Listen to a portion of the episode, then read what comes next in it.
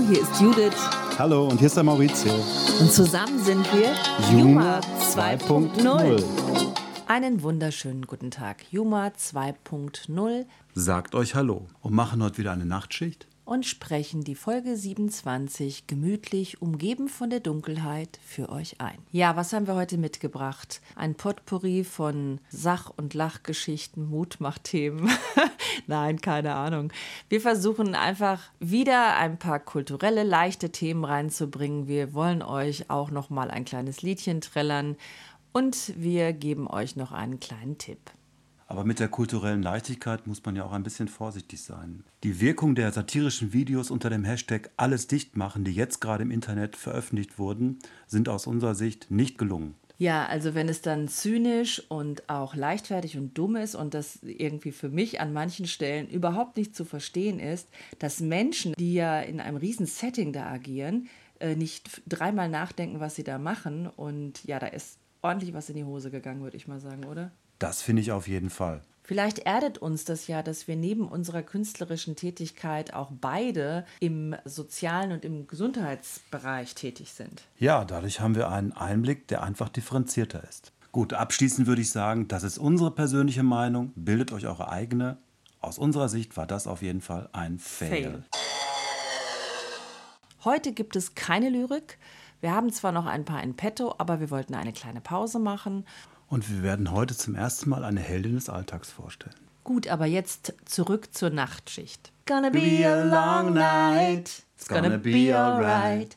On the night shift, you found another home. I know you're not alone. On the night shift. So überbrücken wir für uns persönlich die Ausgangssperre. Ja, wir haben seit heute zum ersten Mal ab 22 Uhr Ausgangssperre. Unsere Tochter in Barcelona kennt das seit vielen, vielen Wochen und fand es schon ein wenig lustig, dass sie gesagt hat, ja, jetzt stellt euch mal nicht so an in Deutschland. Hier in Barcelona ist das ganz anders. Erstmal vielen Dank an alle, die äh, für uns gewotet haben beim Deutschen Podcastpreis. Die Nominierten in den einzelnen Kategorien sind veröffentlicht worden. Wir waren leider nicht dabei. Es haben ja auch richtig viele teilgenommen, richtige Stars der Podcast-Szene. Und wir waren einfach ganz froh, daran teilgenommen zu haben. Und daher auf geht's frisch ans Werk an das erste Thema dieses Podcasts.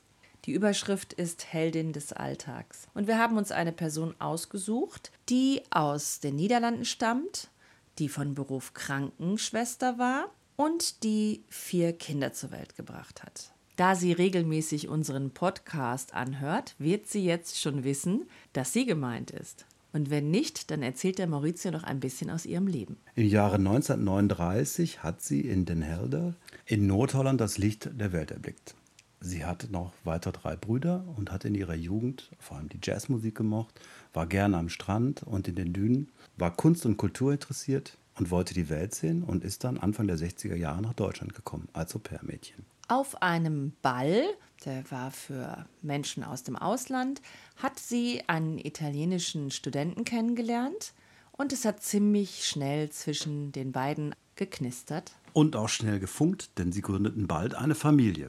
Insgesamt vier Kinder kamen zur Welt und neben der sicher anstrengenden Erziehung der vier Kinder hat sie auch immer Niederländisch unterrichtet. Also das ist ja auch schon heldenhaft, aber wie wurde sie denn jetzt Krankenschwester? Ja, das Leben hat eben Höhen und Tiefen und es kam zu einer Trennung und sie musste wieder ganz neu starten und hat eine Ausbildung zur Krankenschwester begonnen. Und da war sie auch schon 40 Jahre alt. Und hat nach 20 Jahren im Krankenhaus Als sie in Rente war, vier ihrer acht Enkelkinder hier in Bochum versorgt und behütet.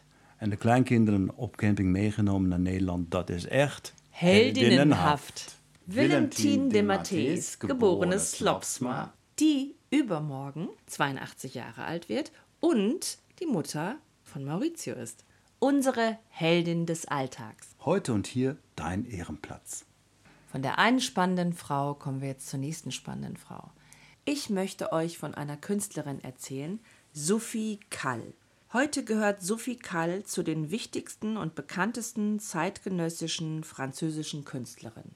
Und ihr umfangreiches Werk umfasst Fotografien, Installationen, Konzeptkunst und eine wichtige Rolle in ihrem Werk spielen Worte und Interviews. Viele Projekte von Sophie Kall sind voyeuristisch. Und sie wurde auch sehr bekannt mit einigen Projekten, die schon Skandale heraufbeschworen haben. Aber fangen wir erstmal ganz von vorne an. Sophie Kall wurde 1953 in Paris geboren.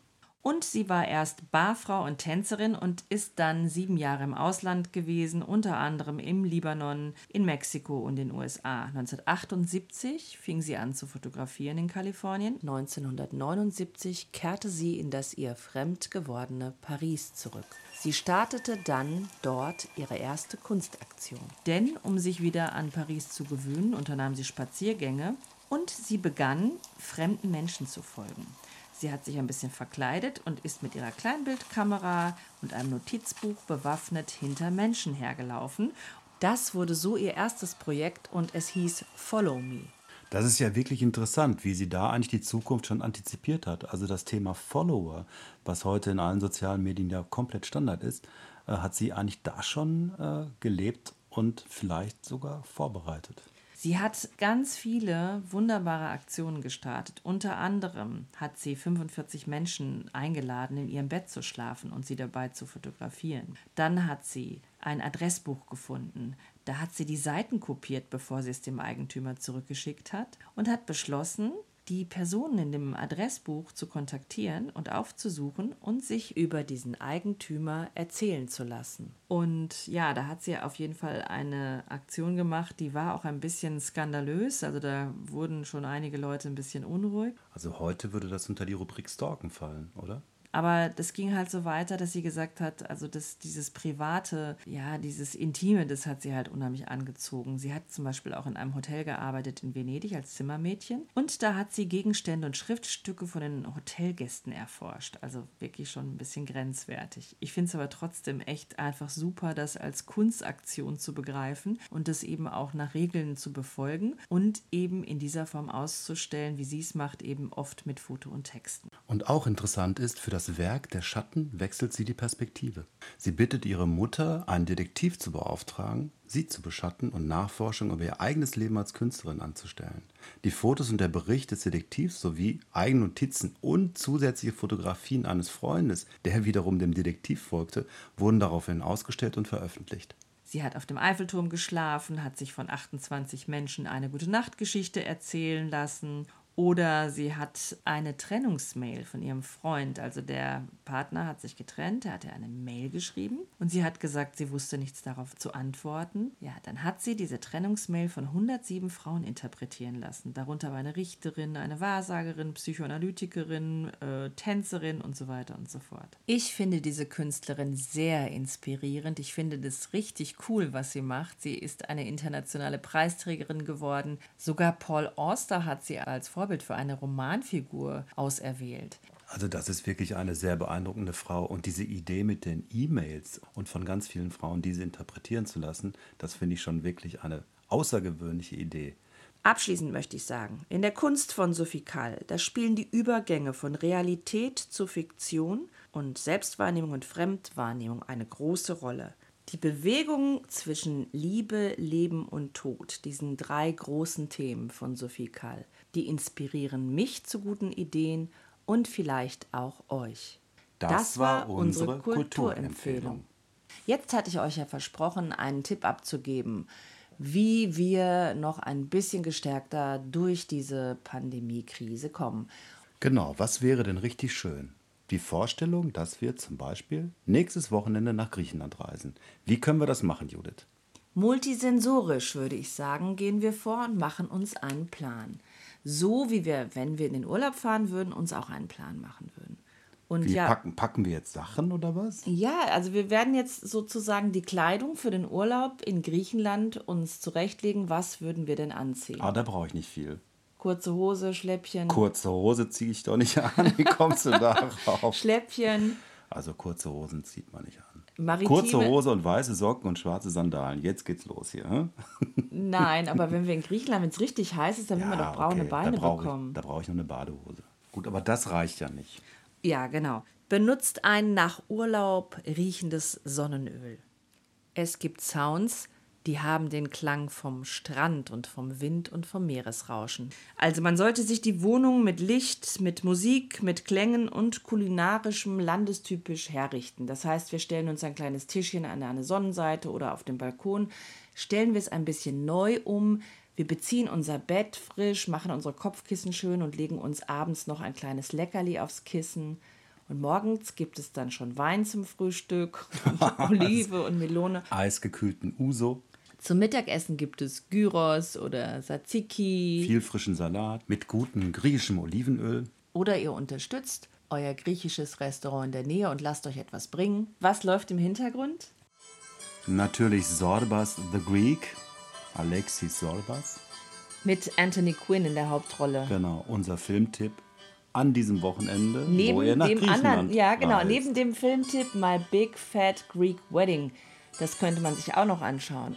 Es gibt noch so viel zu entdecken im alten Griechenland. Griechische Götter, griechische Worte, verschiedene Inseln anschauen. Bei YouTube gibt es Reisevideos, wo man sich Inseln und Städte anschauen kann. Eine kleine Olympiade veranstalten wäre doch auch ganz lustig. Im Haus oder im Garten. Hm? Zu zweit oder alleine. Na, da ist dir die Goldmedaille auf jeden Fall sicher. Und wenn das richtig gut geklappt hat, dann fahren wir übernächste Woche nach Italien. genau. Also, dann bleibt uns nur noch zu sagen, Yasu, Yasu, Calimera. Adiosas. Liebe Hörerinnen und Hörer, bleibt gesund und munter. Und bleibt in Bewegung mit unserer Yuma Playlist. I like to move it, move it. I like to move it, move it.